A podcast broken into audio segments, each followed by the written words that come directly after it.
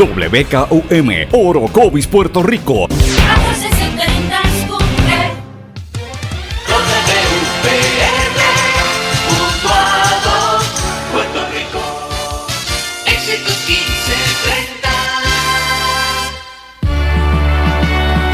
Transmite WEXS Patillas Guayama. XXX 61. Escuchas WMDB desde Fajardo, Puerto Rico, a través del 1480M y a través de www.el1480.net. 1480.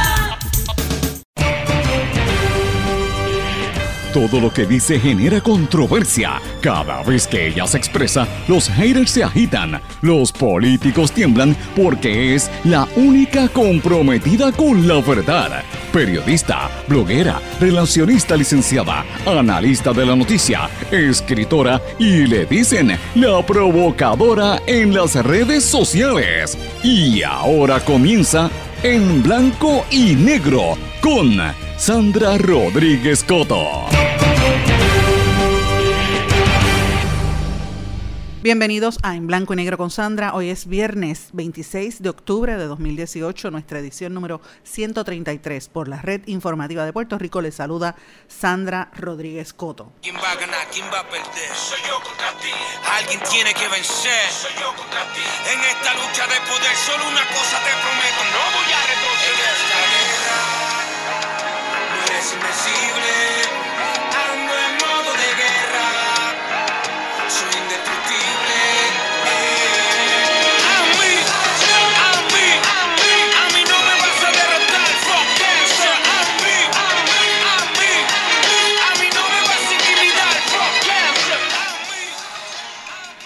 Amigos, empiezo con esa parte, ¿verdad? De la interpretación de la canción Yo contra ti el exponente del rap y el reggaetón Daddy Yankee, quien ayer recibió una distinción muy especial en los American Music Awards los, de la música latina, en la edición latina, y expresó, hizo unas expresiones bien bonitas sobre lo que es Puerto Rico y también incluyó en la participación a la Orquesta Sinfónica de Puerto Rico, estuvo magistral el vídeo, parte de lo que vi. Yo no vi el programa completo, pero ciertamente la canción es poderosa, es una canción que la hace eh, en combate al, al, cáncer y en honor al cáncer, a las, a las víctimas del cáncer de seno, a las mujeres que están luchando, particularmente mujeres, porque es el cáncer de seno y, lo hace a favor del Susan G. Komen Foundation. Y es la misma persona, Daddy Yankee, quien nos sorprendió ayer con una muy buena noticia de adquirir los pasajes para que la tenimesista puertorriqueña Adriana Díaz llegue a, sus competencias, ¿verdad? Tengo que empezar el programa así, señores, porque vuelvo a decir como siempre que son nuestros artistas y son nuestros líderes comunitarios y son nuestros deportistas los que ensalzan la, la, a la ciudadanía, los que nos llenan el espíritu. Daddy Yankee compró los pasajes para Adriana Díaz, pero Ricky Martin lleva unos días también eh, anunciando ciertos proyectos que está haciendo para apadrinar, eh, por ejemplo, el municipio de Loíza. Esta misma semana, eh, hace, un, hace dos días, Lin Manuel Miranda, ustedes saben que yo lo dije en este programa, anunció sus proyectos para eh, proteger el café y proteger el teatro de la Universidad de Puerto Rico, que va a presentar aquí la obra Hamilton. Luis Fonsi también organizó una serie de ayudas post huracán María. Y uno ve cómo estos artistas dan de, de lo poco que tienen para ir ayudando a, las cosas que se necesitan. Eh, y señores, y uno lo tiene que comparar con lo que está pasando en este país y uno se tiene que frustrar. Mientras Adriana Díaz por poco se queda de, de, participar en los abiertos de Europa, porque el Comité Olímpico no tiene fondos, no le dan el dinero para eso, no podemos olvidar que las escoltas del gobernador Rosselló le costaron a usted, a mí y a todos nosotros 26 mil dólares para darse un paseíto en góndola por Venecia y después para ir a, a, la, a la, cuestión esta del fútbol, eh, a la Copa Mundial de Fútbol en Rusia, que no sé por qué tenían que gastar tanto en eso cuando gente que de verdad lo necesita, como es esta joven que ha puesto el nombre de Puerto Rico tan en alto, pues no lo tenía. Entonces uno mira el caso de Adriana Díaz y uno dice esta joven tan exitosa no es el primero ni es el último. Rápido se levantan críticas al Comité Olímpico, pero hay que mirar la realidad, señor. El Comité Olímpico de Puerto Rico no tiene fondos.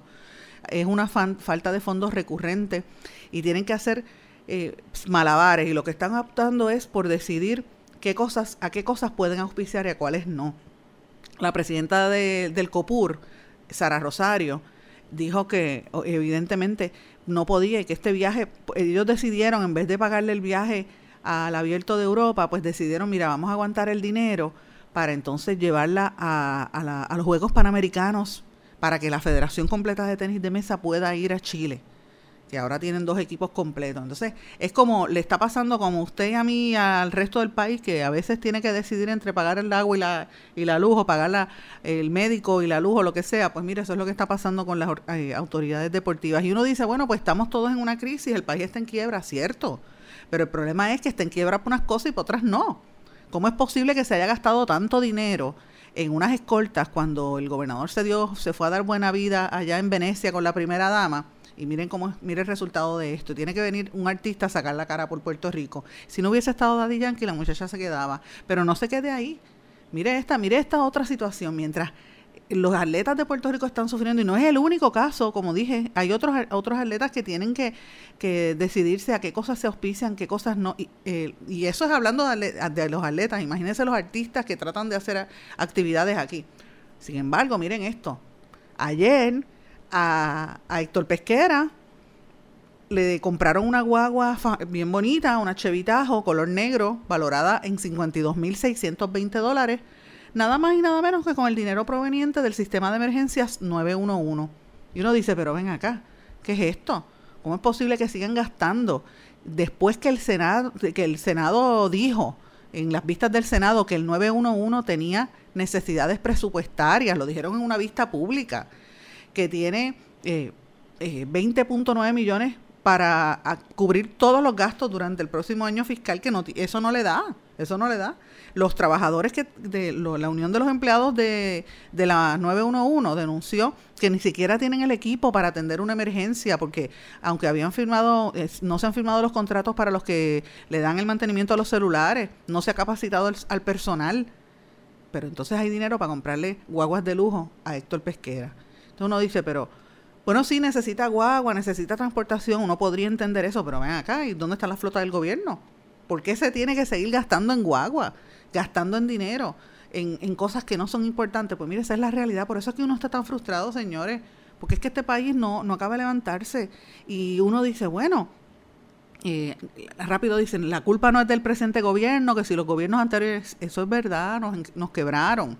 yo estaba mirando ayer un vídeo de cómo está, por ejemplo, el casco histórico de Río Piedras al ladito de la universidad, que eso da pena. Y, y, uno dice, bueno, la alcaldesa de San Juan, Carmen Yulín, no le ha dado mantenimiento, eso da, ni siquiera le pegan una manguera, porque eso da, eh, asco, es una asquerosidad lo que se ve el viejo, el casco de Río Piedras. Pero eso viene así desde antes. Jorge Santini lo tenía abandonado también. Yo creo que la última que construyó ahí un poquito fue Sila, que remodeló un poquito la, la, plaza del mercado y con todo y eso todo lo demás se veía muy mal. Santini remodeló una plaza, pero todo lo demás lo dejaba igual. Entonces uno dice, está bien, todos los gobernantes, todos los, en este caso los alcaldes, eh, pero a nivel de Puerto Rico se ve igual todos han contribuido. El problema es que el gobierno que está en el poder había prometido unas cosas que no las está cumpliendo. Entonces, estamos en una crisis fiscal. No hay ni siquiera dinero para mandar un atleta que nos ha representado dignamente en el mundo. Pero entonces sí hay chavos para, para gastar en escolta del gobernador, para gastar en publicidad y los panas del gobernador y para gastar en, en guaguas de Héctor Pesquera y de, y de todos los demás jefes que se ganan una millonada. es que uno se tiene que indignar. Y esto, esto trasciende la cuestión político-partidista, esto es una cosa que llora ante los ojos de Dios.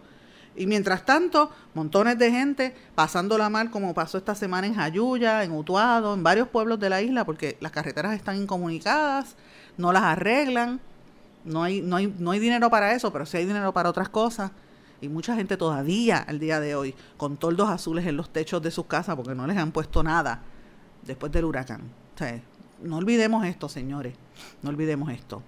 Y el Departamento de Recursos Naturales, este es otro tema, autorizó los cortes de árboles. Esto lo habíamos hablado anteriormente, pero oigan, como parte de la, ¿verdad? de lo que ha pasado después del huracán María, están anunciando que llegaron a acuerdo eh, con el Departamento de Transportación y Obras Públicas para permitir que las servidumbres de paso de la carretera sin tener permiso empiecen a cortar árboles. Así que eh, yo, yo traigo esto a, todo lo del corte de árboles a los gastos del gobierno porque usted va a ver que va a haber una situación un poco tensa en los próximos meses porque hay gente que ya se está quejando por los cortes indiscriminados de árboles.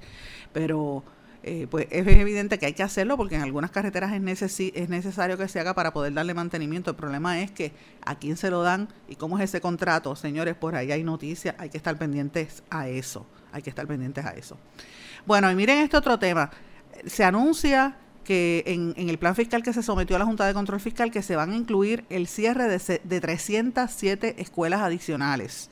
Y la secretaria de Educación, Julia Keller, que esa es otra de las que se, gana una millonada y tiene choferes, ella y todos sus amigos, mientras los atletas no tienen no tienen ni siquiera con qué ir, tienen que depender de Daddy Yankee, que, que, se, que, que el de Daddy Yankee le tocó el corazón para poder pagarle el pasaje. Mira qué vergüenza. Pues miren, la secretaria de Educación está negando categóricamente que vaya a haber cierres de escuelas. Sin embargo, en el informe que aparece en la Junta de Supervisión Fiscal, en el plan que se aprobó, eh, ya dice que van a cerrar 307 escuelas adicionales. Así que volvemos a lo mismo, a la desinformación, a, que no se está diciendo la, situación claramente y a que todo apunta a que se está engañando al país con lo que está pasando aquí. El juez federal, Gustavo Gergelpi, ustedes saben que ha dicho que la Junta no puede erosionar la seguridad del país y mediante una orden eh, directamente dice que, la Junta de Control tiene, no puede, tiene que darle el suficiente presupuesto a la policía para que vaya más allá de los gastos relacionados al proceso de la reforma.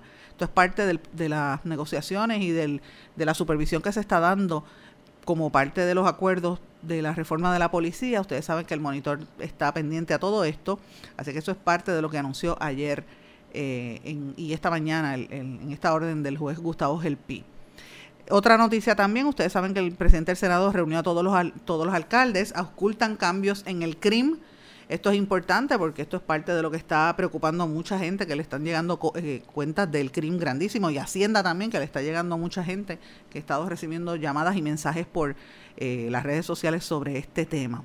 Y la Fortaleza anunció que va a empezar la tercera fase del programa de transición voluntaria para que los empleados que se quieran acoger al retiro lo hagan y esperan generar ahorros de 55 millones para el año 2020. Los, los empleados tienen desde el primero al 15 de noviembre para hacerlo y esperan que por lo menos 1.800 empleados se retiren del gobierno con esta nueva fase, esta nueva ventana. En la primera fase se acogieron 2.200 y en una segunda 2.600. Esta sería la, tercera, debo decir, 1.800 empleados que son los que están esperando que se vayan. Vamos a una pausa y regresamos enseguida. No se retiren, el análisis y la controversia continúa en breve, en blanco y negro, con Sandra Rodríguez Coto.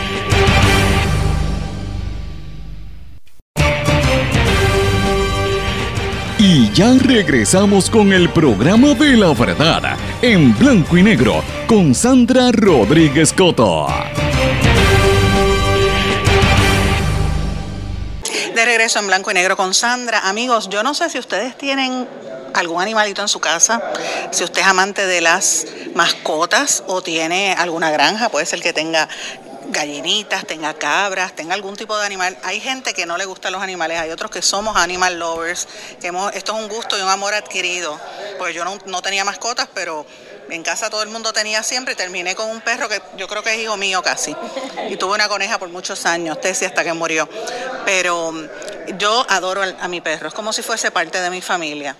Y vemos que después del paso del huracán María, aquí la situación de los animales está cada día peor, bien descontrolada. Los, muchos animales, las familias se fueron del país, los abandonaron, muchos están en las calles, mueren, contaminan y es una situación que se ha salido de control. Conmigo se encuentra eh, Marisa Rodríguez, también está la amiga Carmen Padial, colega Carmen Padial, pero Marisa Rodríguez es la directora ejecutiva de Humane, que están, Humane Society Puerto Rico, que están haciendo un evento maravilloso para lograr la esterilización masiva de algunos animales. ¿Cómo estás? Todo bien, gracias por la invitación. Estamos bien contentos con este proyecto. Y como tú mencionas, luego del huracán María hay una crisis que se, teníamos esa crisis, pero se ha empeorado. Mucha gente se ha ido del país, dejando sus mascotas atrás. Y basado en eso es que The Humane Society de Estados Unidos viene con un proyecto auspiciado con otro, con grandes este, organizaciones de bienestar animal para auspiciar un evento grande que va a correr simultáneamente en ocho en ocho pueblos de la isla. Este evento trata de esterilizar la gran cantidad de mascotas posible para un total de cuatro rondas, 20 mil, que eso es Aquí dicen, yo recuerdo haber visto un documental que eran sobre 100 mil perros realenco, más o menos. Son, son 300 mil ahora. Ahora están diciendo que son 300 mil y un millón de gatos. Es lo que son los números. ¿Y por qué más gatos que perros? Porque los gatos se procrean más rápido que los perros. Las perras paren dos veces al año, una gata te puede parir de tres a cuatro veces en el año. Mi madre, yo no, yo, ¿verdad? Los gatos no me gustan, pero siempre, porque ese es el único animal que es animal dos veces. Es gato y araña. a mí me encantan, luego de mucho tiempo me encantan los gatos, lo he aprendido a, respetar por lo que son. Así que volviendo al evento, es un evento que va a ocurrir de noviembre 3 al 9 en estos ocho sectores simultáneamente. O sea que usted, si usted vive cerca, en el pueblo cerca de esa área, puede aprovecharlo. ¿Dónde, ¿Dónde va a ser? Va a ocurrir en Aguada, en Aguas Buenas, Arecibo, Carolina, Culebra, Fajardo, San Germán y Vieques. Cada uno, si usted va a la página nuestra de Facebook, que es de Humane Society de Puerto Rico, va a ver exactamente los coliseos donde van a estar todos estos eventos ocurriendo. Puede ir, es gratuito, libre de costo, se va a vacunar a su mascota, o sea que vamos a proteger nuestra salud pública. Este es por orden de llegada. Las personas que vayan con sus animales tienen hasta cinco mascotas por familia. Ay, qué bien. Sí, los perritos tienen que venir con su correíta y su collarito. Y ¿Cuánto tienen que pagar? Nada, es libre de costo. Totalmente libre de costo. Déjame decirle a los amigos que nos están sintonizando para que estén precisos el, área. En Carolina van a estar en el Centro de Control de Animales de Carolina, en Fajardo en el Coliseo Municipal Tomás Dones, en San Germán en, el Arquelio Torres Ramírez, en Vieques van a estar también en la Clínica de, Animales OBFRC, en Arecibo en el Petaquillina, en Aguas Buenas van a estar en el Coliseo Samuel Rodríguez y en Aguada en el Ismael Chavalillo Delgado. Así que si alguna persona tiene alguna duda, ¿dónde pueden comunicarse? Ellos pueden comunicarse a través de info.hspr.org o en nuestra página de Facebook Humane Society Puerto Rico. Pues ya, sabemos. Sí, participen porque es libre de costo, es un beneficio a la salud pública. Los animalitos esterilizados son, ¿verdad? Este, doblemente su salud y hacemos una labor social en Puerto Rico. Muchísimas gracias. Bueno, comencé con esta entrevista corta que le hice a la directora ejecutiva del Humane Society of Puerto Rico porque me pareció importante destacar esta gesta que están tratando de hacer junto al Humane Society of the United States de, vacunar gratuitamente en distintas partes de Puerto Rico a la misma vez ese día, va a ser el primero de noviembre. Tiene, puede buscar más información en la página de Facebook de esta organización y me parece que es importante. Quiero también señalar, eso, eso fue ayer que yo me encontré con, con ellas, así que me pareció meritorio eh, darlo a conocer. Pero también quiero señalar, amigos, que ayer tuve la oportunidad, esto fue anoche, de hecho llegué tardísimo a mi casa, casi, casi amanecida, que yo digo de mi madre, este, yo no, yo no paro, pero bueno, eh, tuve la oportunidad de ir a ver la, la premier, la, la, primera puesta en escena del musical Mamá Mía, esto fue en el Centro de Bellas Artes de San Juan, interpretado por nuestra gran diva, Ednita Nazario, eso fue maravilloso, señores. De verdad que estuvo extraordinaria. Eh, esta es la, la, obra musical que se basa en la película, los que han visto la película de Mamma Mía, la música de ABBA, el famoso grupo sueco. Eh, y esta, pues, esta, esta obra musical ha estado recorriendo en diferentes partes del mundo. Dicen que más de 60 millones de espectadores lo han visto en los principales teatros alrededor del mundo y esta puesta en escena vino como parte de un auspicio de la Fundación Arturo Somoano y tienen unas presentaciones en, Bellas Artes de la sala de festivales comenzando anoche. Eh, van a estar hoy, mañana, el 28, el primero de noviembre hasta el 4 de noviembre. Y es, tiene un elenco extraordinario, súper espectacular.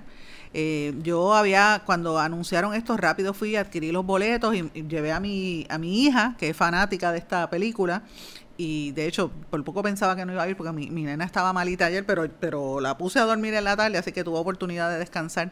Y llegamos tardísimo y me llevé a mis papás estaban encantados. De hecho, al lado de nosotros estaba Carmen Jovet, que estuve hablando con ella, hacía tiempo que no la veía, y otros amigos de los medios que estuvieron allí, artistas, mucha gente que con quien tuve la oportunidad de compartir anoche, pero eh, vale la pena. Si usted no ha adquirido los boletos, hágalo. Yo estoy hasta pensando volver. Nita Nazario estuvo extraordinaria, extraordinaria. Ella es una diva, preciosa, preciosa la voz. Pero si ella estaba preciosa, señores, el papel de la hija, ¿verdad? Enita Nazario interpreta el personaje que en la película hizo eh, Meryl Streep, pero el papel de la hija lo interpreta Denise Quiñones, nuestra eterna Miss Universe. Señores, Denise Quiñones se la come, pero una cosa espectacular. De verdad que lo hizo súper bien. El elenco también incluye, eh, déjeme darle un, un breve antes de, pasar al elenco. Quiero mencionar algo de Denise Quiñones. Denise Quiñones eh, tiene una experiencia vasta en el teatro, sobre todo el teatro musical. Ella ha estado en muchas eh, presentaciones, sobre todo en Off-Broadway en, en, Nueva York. Eh, yo la vi en Nueva York en varias ocasiones. Ella ha estado haciendo muchísimas obras por allá. Eh, Doña Flor y sus dos maridos, Smallville, ha estado Doña Rosita la soltera. O sea, ella ha hecho una serie de, de teatro musical, pero ciertamente tiene una voz espectacular y baila divino. Así que le digo, se, se, robó el show. Pero así como estuvo ella, la, eh, los personajes secundarios de los de reparto los interpretan eh, de los mejores actores de Puerto Rico. Sara Jarque bailó, cantó, actuó, fue extraordinaria. Sara Jarque es una de las mejores actrices que ha tenido este país y tiene una voz espectacular, baila divinamente.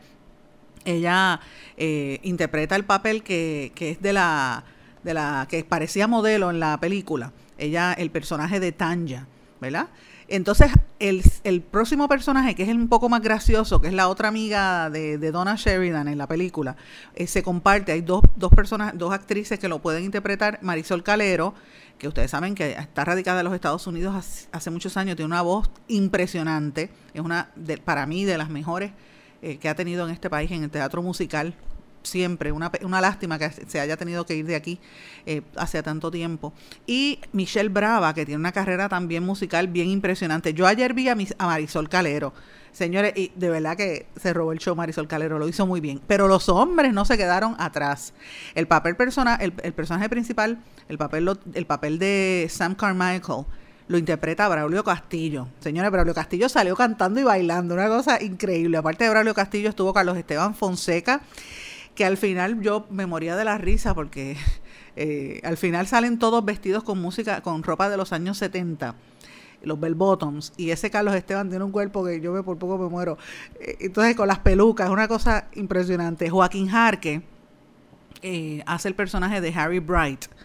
La voz de Joaquín porque todos cantan y bailan la voz de Joaquín Jarque es es magnífico, una voz de tenor maravillosa, cantó, bailó y de verdad que cuando lo vea lo tengo que felicitar. Y Janessa, su esposa, si me está escuchando, tiene que decirle que me encantó la interpretación. El joven Cristian Laguna, que es un egresado del conservatorio, hizo el personaje del novio de, de Denis Quiñones y así el resto del elenco estuvo compuesto por Luz Marina eh, Cardona, Valeria Rivera, Javier Iván, Dean Ramos, que hizo un personaje, este muchacho jovencito, de un bailarín y cantante de Eloísa, que ha hecho una serie de de música teatral bien interesante, hace un personaje bien, bien chévere. Alberto Nazario también hizo el personaje del sacerdote. Así es que, sin fin, en fin, les digo que la, la, la puesta en escena es maravillosa, se merecen todos los premios del mundo y estuvo extraordinaria esa presentación de Mamá Mía en en, el Centro de Bellas Artes.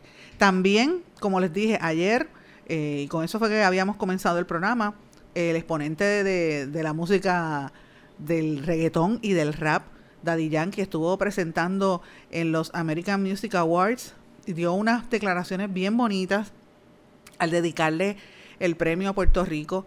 Eh, le dieron un reconocimiento especial y yo les recomiendo que lo vean. El, el video va a estar corriendo en las redes sociales en todos estos días. Estuvo de lo más bonito. Él se ganó con el, el premio ícono de los para los latinos y de verdad que fue una gala bien bonita, bien emotiva cuando él presentó junto a nuestra gran orquesta sinfónica de Puerto Rico el tema Yo contra ti. Yo estuve conversando con el presidente de la de la, del Instituto, el director ejecutivo del Instituto de Cultura puertorriqueño, quien, me, quien estaba allá en Los Ángeles junto a la Sinfónica para esta actividad Y de verdad que, que es impresionante y cómo se combinan las diferentes manifestaciones de del arte puertorriqueño.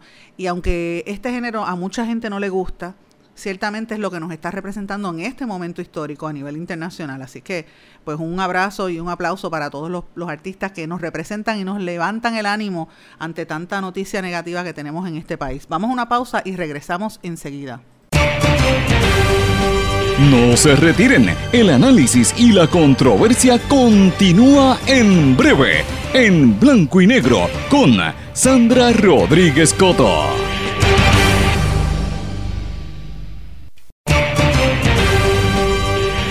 Y ya regresamos con el programa de la verdad, en blanco y negro, con Sandra Rodríguez Coto.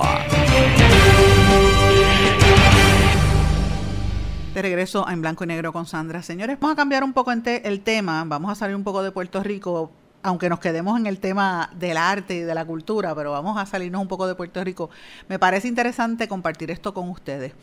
La actriz colombiana Sofía Vergara está considerada actualmente en una en la mejor actriz pagada en la televisión de los Estados Unidos según la revista Forbes ganó, miren esto, la friolera de 42.5 millones solamente por la temporada 2017-2018 de, de los programas que ya tiene. Y está muy por delante del, del hombre que ha ganado más ingresos, que es Jim Parsons de The Big Bang Theory, que se ganó 26.5 millones. O sea, ya se está ganando el doble. Los 10 hombres que encabezan la lista ganan más que las 10 primeras mujeres, pero la brecha se ha ido cerrando. Eh, y obviamente Sofía Vergara es la que está eh, ganando muchísimo más. Después de ella, las cinco mujeres que están en la lista, eh, además de Parson, está, eh, bueno, mujeres y hombres, está John Gaelic y Kelly Coco y otros más por ahí. estoy mirando ahí los nombres de algunos de la lista de Big Bang Theory, pero obviamente está ella que trabaja en la serie de ella es Modern Family. Está Kaylee Cuoco de The Big Bang Theory, como dije. Ellen Pompeo, si los que, los que siguen Grey's Anatomy, ella está en tercer lugar. Mariska Hargitay de Law and Order, que lleva como 20 años haciendo esa, esa serie de televisión. Julie Bowen de Modern Family. Mayim Bailik de The Big Bang Theory. Melissa Rauch de Big Bang Theory. Kerry Washington de Scandal queda en posición número 8, pero ya la serie Scandal se acabó, ya se le, pagaban 11 millones de dólares al año. Claire Danes por Homeland y Polly Perret por NCIS. Así que se ganan entre 8 y, 41 millones de dólares, interesantemente según la revista Forbes. Y los hombres casi todos son de, de la serie Big Bang Theory, que le pagan entre 11 y 26 millones de dólares. El día que un actor en Puerto Rico se gane esto, pues nosotros estamos en, las papas, pero ciertamente me pareció interesante traer a colación cómo es que se están ganando estas actrices y actores. Eh, y es en la televisión, porque fíjate que las series en la televisión eh, han estado mejorando muchísimo ante la competencia de Netflix. Pero señores, vamos a cambiar un tema radicalmente. Vamos a hablar un poco de noticias serias. Eh, a veces es bueno hacer esta embocadura de, otros temas para tratar de bajar un poco el ánimo, pero lo que viene en términos de noticias a nivel internacional no es muy positivo. Ascienden a 10 los paquetes bomba enviados a demócratas y esto se calificó como un acto terrorista. Ciertamente esta fue la noticia que estuvo desde antes de ayer y ayer durante todo el día eh, y por el envío de paquetes. Hoy en los titulares, en los, uno veía la, televisión en las principales cadenas en los Estados Unidos y ese era el tema de discusión. Eh, obviamente los artefactos que iban dirigidos al ex vicepresidente Joe Biden, al actor Robert De Niro, que eh, aparte de ellos, pues ustedes saben que estuvieron en casa de, eh, llegaron cerca de la casa de los, de los Clinton, en casa de los Obama, y así sucesivamente, también llegaron en casa de, otra gente, y es preocupante, el gobierno de actual ha dicho que esto es básicamente terrorismo, terrorismo interno. y una jueza se inclina por seguir adelante con un juicio en contra de la fundación de Donald Trump. Una jueza de Nueva York se mostró favorable a seguir con este juicio, eh, a menos que otro tribunal decida que el jefe de Estado no puede ser juzgado en una corte estatal. No hay una decisión definitiva, pero la magistrada Salian Scarpula se mostró en, eh, en contraria al principio originalmente como piden los abogados de Trump según el, el, diario The Wall Street Journal, porque ustedes saben que Trump ha sido demandado por múltiples áreas y por múltiples eh, entidades, ¿verdad? Eh, y hay un problema con la Fundación Trump en, el, en la distribución de los fondos. Facebook, la red social, creó una sección para que los políticos publiquen videos electorales. Es una sección específica durante la campaña para que pongan ahí los vídeos donde se presentan ellos mismos y sus ideas. Es como un canal de política. Si usted quiere saber de político, pues usted va a ver ahí ese canal o una sección de Facebook solamente para eso, cuando faltan menos de dos semanas para que los americanos acudan a los estadounidenses a las urnas para renovar el Congreso. La página se llama, la sección Candidate Info, información del candidato. Y así que se bautizó esa sección y aparece destacada en la página de noticias del portal. Si usted es usuario y accede a ella, podrá ver entonces los videos que cuelgan allí desde el Senado Federal hasta cualquier tipo de administración local. Yo pienso que eso es lo que deberían hacer aquí en Puerto Rico los políticos, en vez de inundar el timeline de todo el mundo, porque uno no quiere ver videos de políticos y uno no... Honestamente, usted usted va a las páginas de los políticos a mirarlo, ¿para qué? Si lo, puede ver en el guitarreño, lo ve en las noticias, los titulares. Yo no quiero ver políticos de aquí. Yo quiero ver cosas que me hagan reír o, o enterarme de lo que está pasando con amistades o familiares que no veo cerca, ¿verdad? Pero ver políticos para eso, pues mira, póngalo todo en un canal. Y de paso, si se puede, ponga también la campaña electoral, póngala en un solo sitio. Pero bueno, aquí está, vivimos en, política todo el tiempo. Pero cerramos paréntesis, señores, volvemos a los Estados Unidos. Y esta es una noticia seria. Trump anunció que podría cerrar la frontera sur de los Estados Unidos a los migrantes centroamericanos. Le está diciendo vuelvan para atrás, eh, eh, regresen, no los quiero aquí. También plantea la posibilidad de pedirles eh, de, prohibirles que pidan asilo en el país. Esto lo dijo el periódico The Washington Post. Donald Trump eh, está bien preocupado porque la, caravana de migrantes sigue aumentando. Dicen que van cerca de, ha, ido subiendo de 7.500 que estaba aproximadamente, dicen que ya van por 8.000. Y ciertamente ya hay rumores de que viene una segunda caravana eh, que se está organizando en Honduras. y entre otras cosas, el Ejecutivo está tratando de tomar unos poderes excepcionales semejantes a lo que él utilizó el año pasado en un decreto para reducir el flujo de inmigrantes que venían del Oriente Medio. Ustedes se acuerdan cuando él pasó esa, esa orden ejecutiva, pues que a nivel de los derechos civiles se denunció. Pues ciertamente eh, van a mandar a mil efectivos a la frontera del país y que Trump va a volver a sacar una, una nueva orden ejecutiva prohibiendo que los migrantes de Honduras, El Salvador y Guatemala entren a la nación eh, norteamericana y, no los va a permitir. Ustedes saben que, ellos se congregaron, todos estos migrantes, el pasado 19 de octubre en, la frontera entre México y Guatemala. Algunos, algunos rompieron las vallas y ellos quieren llegar hasta México para poder llegar a los Estados Unidos, escapando de, la pobreza y de la violencia que están en sus países. Así que esto es una situación bien terrible eh, y anticipamos que esto podría desencadenar en algo muy malo. Eh, y estas próximas semanas y meses vamos a estar oyendo mucho de ese tema. El, el, presidente de México, Andrés Manuel López Obrador, dijo que el gobierno iba, el gobierno de México le iba a dar visas y empleos a algunos de los migrantes centroamericanos, ¿verdad? En un plan que ya habían entregado a los Estados Unidos. Pero ciertamente los americanos eh, no quieren a esa gente ahí. Honduras, como dije anteriormente, dice que más de 4.500 hondureños desistieron salir de la caravana y regresaron. Pero tengo entendido por información que está trascendiendo en medios centroamericanos que ya se está organizando una segunda caravana que posiblemente sea mayor a la anterior. Así que esto es fuerte. En noticias de nuestra región, aquí en el Caribe, el gobierno de Haití insiste en el compromiso de investigar el uso de los fondos de Petrocaribe. Esto lo dijo el primer ministro haitiano Jean-Henri Seant quien reiteró que van a investigar las presuntas irregularidades en el manejo de fondos de Petrocaribe. Esto fue en una rueda de prensa donde se dieron detalles de la Comisión de Investigación Independiente que va a arrojar luz sobre este caso, atendiendo las demandas de la población en diferentes protestas. Eh, la última fue el pasado 17 de octubre, pero claro, aquí en Puerto Rico no se cubre, no le dan importancia a lo que nos pasa al lado, teniendo unas noticias importantes que están ocurriendo eso que está pasando en el Caribe es grande. Han habido también en Haití, debo decir, han habido una serie de temblores de tierra en Haití y en Dominicana e incluso en el este de Puerto Rico todos los días bien fuerte y eso yo no lo veo en la, en la prensa, no lo están anunciando, eh, pero yo lo estoy mirando en el monitoreo que hacemos y ciertamente pues por ahí va a haber noticias. Nos movemos a Perú. La suerte de Kaiko Fujimori aún se conocerá dentro de unos días la líder opositora, sobre quien pesa un pedido de 36 meses de cárcel, prisión preventiva, en una investigación que le sigue por presunto lavado de activos. Pues se va a conocer dentro de unos días después de que continúe la acusación fiscal y la réplica de su defensa. Entonces dio a conocer ayer el, los jueces en, Perú están investigando a, la hija del expresidente Fujimori y a otros 10 colaboradores del partido Fuerza Popular, así como a la abogada de Fujimori, eh, Juliana Loza. Y Ecuador y Perú marcan 20 años de paz como ejemplo de integración regional.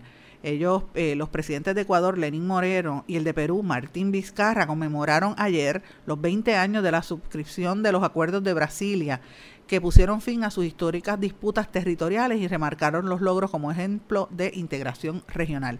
Vamos a una pausa y regresamos enseguida. No se retiren, el análisis y la controversia continúa en breve, en blanco y negro, con Sandra Rodríguez Coto.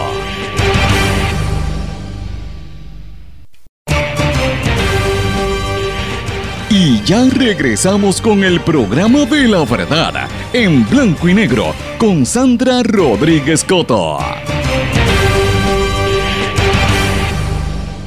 De regreso a esta parte final de En Blanco y Negro con Sandra, señores, tengo que terminar con las noticias internacionales, porque este domingo son las segundas elecciones, la segunda vuelta en las elecciones de Brasil, y pues todo anticipa que va a haber un cambio en la dirección política hacia el ultraderechismo. Este, si gana Jair Bolsonaro, todo esto va a tener unas repercusiones en toda la región y en todo el hemisferio, porque evidentemente Brasil es una potencia, es una de las potencias mundiales y él es el favorito. El, candidato progresista, Fernando Haddad, denunció ante la Organización de Estados Americanos que ha habido una propagación de noticias falsas para tratar de minar su credibilidad y mejorar la exposición de Jair Bolsonaro para, para que gane las elecciones, que tiene eh, una abrumadora ventaja. Y, y obviamente Bolsonaro es un abusador. Bolsonaro, ustedes no sé si han visto vídeos donde dice, mira, a los homosexuales se les quita dándole puños y, patadas. Eso es lo que él ha dicho. También a las mujeres que no son eh, bonitas, él se lo dice en la cara y si les tiene que dar como una diputada, por poco la golpea públicamente. O sea, es un hombre que no tiene escrúpulos. Y es de las personas que tiene la actitud como el de Filipinas, de las Filipinas, que dice, bueno, si aquí se está traficando drogas, mátalos y después preguntas y así han matado, en el caso de las Filipinas, mucha gente que, que piensan que son distribuidores de drogas, mueren muchos inocentes en el camino por parte de las mismas autoridades y anticipan que él va a hacer lo mismo en Brasil. Eh, y esto pues tendría unas repercusiones importantes en la, en la zona, porque una vez uno empieza, empiezan a copiarse y hacen lo mismo, lo repiten en otros países, como pasó en los 90 a la inversa, que empezaron los populistas, los populistas de, de izquierda a hacer lo mismo. Esto es un populista de derecha. Eh, así que esto es, bien preocupante. Las políticas de derechos humanos es lo que prácticamente está separando a las propuestas políticas de estos rivales en Brasil y hay que mirar con detenimiento. Yo he estado mirando las noticias, los titulares y la cobertura que se está dando a esto por la gran cantidad de, de, dinero y de intereses que hay en esa zona. Y hablando de crisis y de populismo, pero este de, de, podríamos decir que es de izquierda, lo que está pasando en Venezuela, pues obviamente la crisis es bien grande.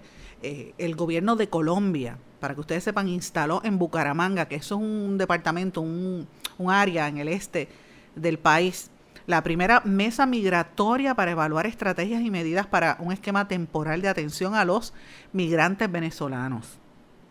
Es tanta la gente que está llegando de Venezuela a Colombia que se les está saliendo de las manos. Un poco lo que Trump quiere evitar en la frontera con México, pues mira, lo está viviendo ciertamente Venezuela y Colombia, particularmente Colombia, con la gran cantidad de venezolanos que están yéndose para allá.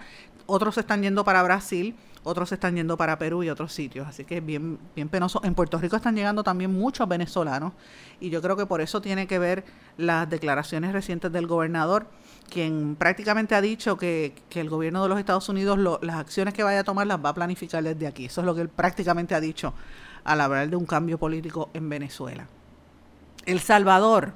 El gobierno salvadoreño elevó a 1.725 la cifra oficial de víctimas de la masacre del Mozote, que eso fue una, masacre del año 1981, en la que casi la mitad de esos muertos fueron ejecutados por el ejército del país centroamericano. Y esto es una nueva cifra que se anuncia por parte de una entidad de, de derechos humanos que está revisando la historia.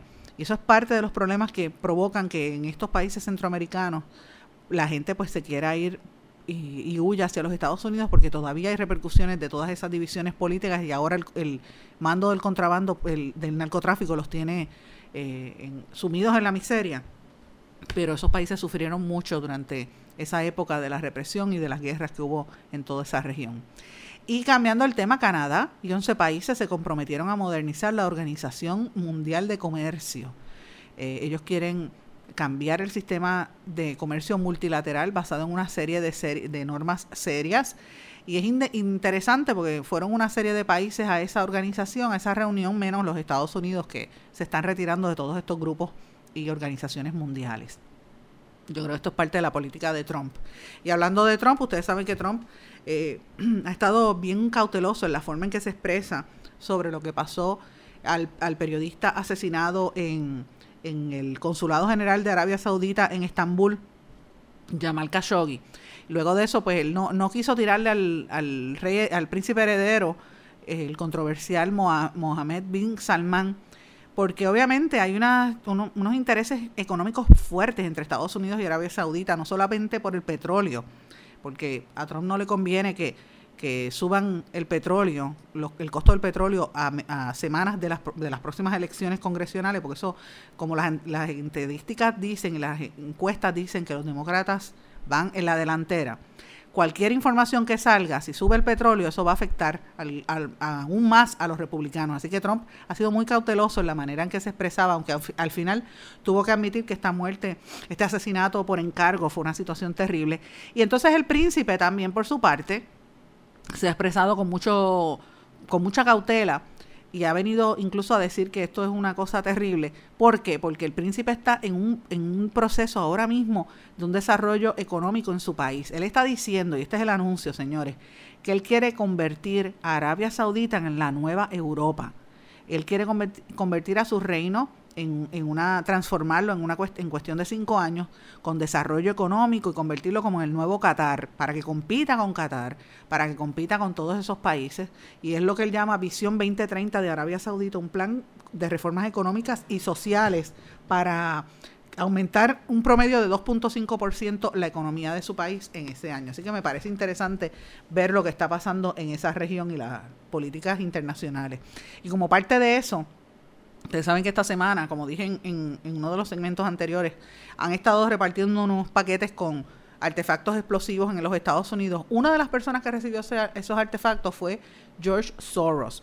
Ustedes saben que yo he dicho aquí que George Soros auspicia en Puerto Rico entidades como el Centro para la Nueva Economía, eh, dona dinero también para el Centro de Periodismo Investigativo y para otras organizaciones que lo que hacen es investigar eh, eh, políticas e, e, e, investigar organizaciones.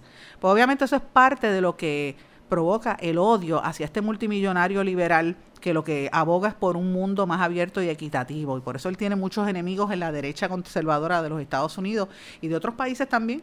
George Soros este, era, nació originalmente en Hungría, vivió durante la ocupación nazi y se mudó para los Estados Unidos eh, y obviamente pues él ha estado eh, primero en Londres y después en Estados Unidos financiando eh, proyectos para mejorar la, la, la apertura y la democracia según él. a él lo conocen como el hombre que quebró al Banco de Inglaterra porque él ganó mil millones de dólares en un solo día solamente con un ataque contra la libra esterlina. Así que la gente le tiene terror a las decisiones que él tome. Eh, obviamente, la, para darle una idea, ustedes saben que los multimillonarios utilizan el dinero en diferentes cosas. Bill Gates, por ejemplo, se enfoca, todas las, el, Bill Gates, el, millonario de Microsoft, eh, todos sus proyectos son de salud pública y de educación. Pero Soros, sus proyectos filantrópicos es en el abiertamente lo dice, él quiere un cambio político y eso le, le gana eh, problemas. Él lo hace a través de la organización Open Society Foundations, que la comenzó en el 1979.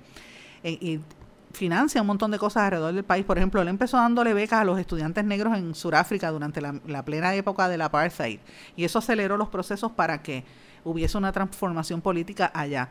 Pues también lo ha hecho en, entidades que promueven el aborto, que promueven los derechos de las minorías LGBT y que promueven las, los cuestionamientos a, políticos eh, de derecha. Trump, a principio de, este mes, había criticado a Soros porque dicen que él era el que estaba financiando a las mujeres que salieron a, criticar al candidato y ahora juez del Supremo Brett Kavanaugh. Y todo eso pues apunta que por eso es que Soros fue uno de los que está este, de los objetivos en la mira de estos supuestos ataques terroristas. Entonces uno lo que tiene que preguntarse de esto es, ¿qué importa este señor para la sociedad en general y para nosotros en Puerto Rico? Pues mira, tenemos que mirarlo con detenimiento porque si una entidad eh, que quiere supuestamente fomentar la apertura en la discusión pública, eh, fomenta y financia entidades que, que, investigan, como el caso del Centro de Nueva Economía y otros. La pregunta es cuáles son los intereses de él y qué manera y de qué manera eso incide en la formulación de opinión pública. En otras palabras, siempre hay alguien detrás, siempre hay unos intereses en todo lo que, lo que plantean cuando dan este tipo de estudios. Y lo importante es que usted como, como contribuyente, usted como radioescucha, usted como ciudadano, mire todos los puntos de vista, mire lo que dice el, en el caso de Puerto Rico, mire lo que dice el gobierno y mire lo que dicen los opositores, las organizaciones que investigan las estadísticas y usted llegue a sus propias conclusiones. Con eso me despido, no sin antes desearles a todos un buen fin de semana. Saben que se pueden contactar conmigo a través de las redes sociales en Facebook Sandra Rodríguez Coto o en Twitter SRC Sandra. Que pasen todos muy buen día. ¿Se quedó con ganas de más? Busque a Sandra Rodríguez Coto en las redes sociales o acceda a en blanco y negro.blogspot.com porque a la hora de decir la verdad solo hay una persona en la cual se puede confiar. Sandra Rodríguez Coto en blanco y negro.